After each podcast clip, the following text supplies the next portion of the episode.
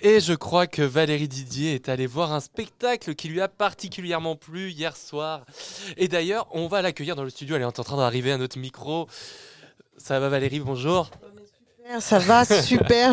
Installe-toi, installe-toi. Je n'entends rien, mais j'ai survécu euh, à ma nuit. À ta nuit. Alors, qu'est-ce que tu es allé voir hier soir? Raconte-nous tout. Alors, hier soir, j'étais à Lyon. Lyon la halle Tony Garnier, Starmania. En bref, le programme de ma soirée d'hier, comme tu le disais, Florian. Arraché de justesse aux démolisseurs, cette halle, livrée en 1914 à la veille d'une guerre atroce, s'inscrit par son audace architecturale et technique parmi les cathédrales de l'industrie. Cette monumentale structure transcende dès l'origine son propos initial, d'essence Polyfonctionnelle, elle abrite avec succès une exposition internationale, une usine d'armement, une halle aux bestiaux, les péniches de la cité industrielle, aujourd'hui un lieu culturel polyvalent. Symbole de la modernité lyonnaise, cette architecture de Tony Garnier, en continuelle mutation, inspira tous les concepteurs qui successivement l'ont réaménagé. Réchen et Robert en 1988, puis l'atelier d'Aris en 2000. C'est quelques mots pour dire ma joie renouvelée d'aborder cet espace et de l'habiter quelques heures. À 20h30, dans une salle pleine à craquer, le spectacle débute de façon tonitruante avec l'idée que nous, nous en ayons pour notre argent et sans tentative de subtilité ou alors cela m'aura échappé lumière virevoltante en surabondance à la limite de l'aveuglement, voix et son poussés à fond faisant craindre la perte d'un tympan, voire les deux, gestuels et mouvements se voulant dynamiques, frisant à plusieurs reprises le ridicule.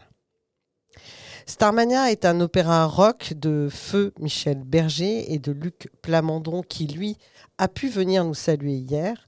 Une super production franco-canadienne présentée pour la première fois le 10 avril 1979 au Palais des Congrès de Paris. Un genre jusqu'alors traditionnellement nord-américain qui se révélera une machine à tubes rarement égalée. Quand on arrive en ville, le blues du businessman, les uns contre les autres, ego trip, le monde est stone. Régulièrement, je les fredonne et je ne pense pas être la seule tant leur succès traverse les décennies. Quels sont les ingrédients qui composent Starmania? Le décor. Une mégapole, capitale de l'Occident, hérissée de gratte-ciel. Le contexte, l'ambiance électrique d'une course aux élections présidentielles. Les protagonistes, et ils sont nombreux un candidat milliardaire, ancien militaire, porteur d'un modèle de société sécuritaire, raciste et économiquement libéral, de villes zonards qui terrorisent le bourgeois, une étudiante issue de la bonne société politisée, peinte comme radicale et hystérique, une gentille serveuse malheureuse car aliénée à son travail alors qu'elle rêve de planter des tomates et amoureuse secrètement d'un disquaire homosexuel, un télévangéliste à la tête du journal télévisé sur une chaîne unique, un gourou porté sur la préservation de la nature et les orgies, une ravissante animatrice de l'émission télévisée phare Starmania, la bien nommée, qui promet aux candidats de devenir la star d'un soir une actrice de cinéma sur le déclin, dépressive, mais avec de beaux restes. Les actions. Un coup de foudre qui transcende les classes sociales, un pseudo-enlèvement, de l'amour fou, de la jalousie encore plus folle, un attentat fomenté, un pseudo-enlèvement, des morts et un horizon bouché au bout du tunnel. Dystopie jouée il y a 44 ans. Starmania est en réalité devenue celle de notre monde on a vu un homme d'affaires d'extrême droite accéder à la présidence des États-Unis. Le terrorisme est une forme de guerre bien installée depuis le 11 septembre 2001. Le réchauffement climatique menace assurément l'habitabilité de la planète. Les télécrochets et le désir d'être célèbre n'en finissent pas d'être le Graal pour beaucoup. La ville est souvent perçue comme un espace anxiogène et déshumanisant. L'injustice sociale n'est nullement derrière nous. Les questions de genre et des orientations sexuelles posent encore problème à certains. Le travail reste bien une aliénation pour beaucoup d'entre nous et comme vous l'aurez remarqué, il va nous falloir y consacrer deux années de plus.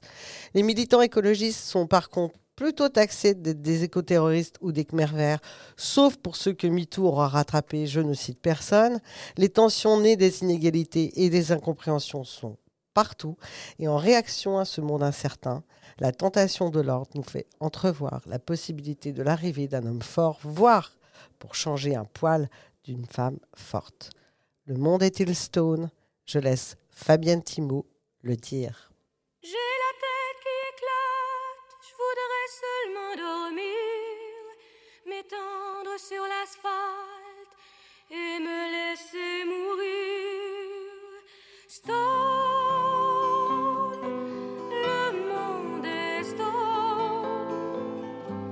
Je cherche le soleil au milieu de la nuit. Je sais pas si c'est la terre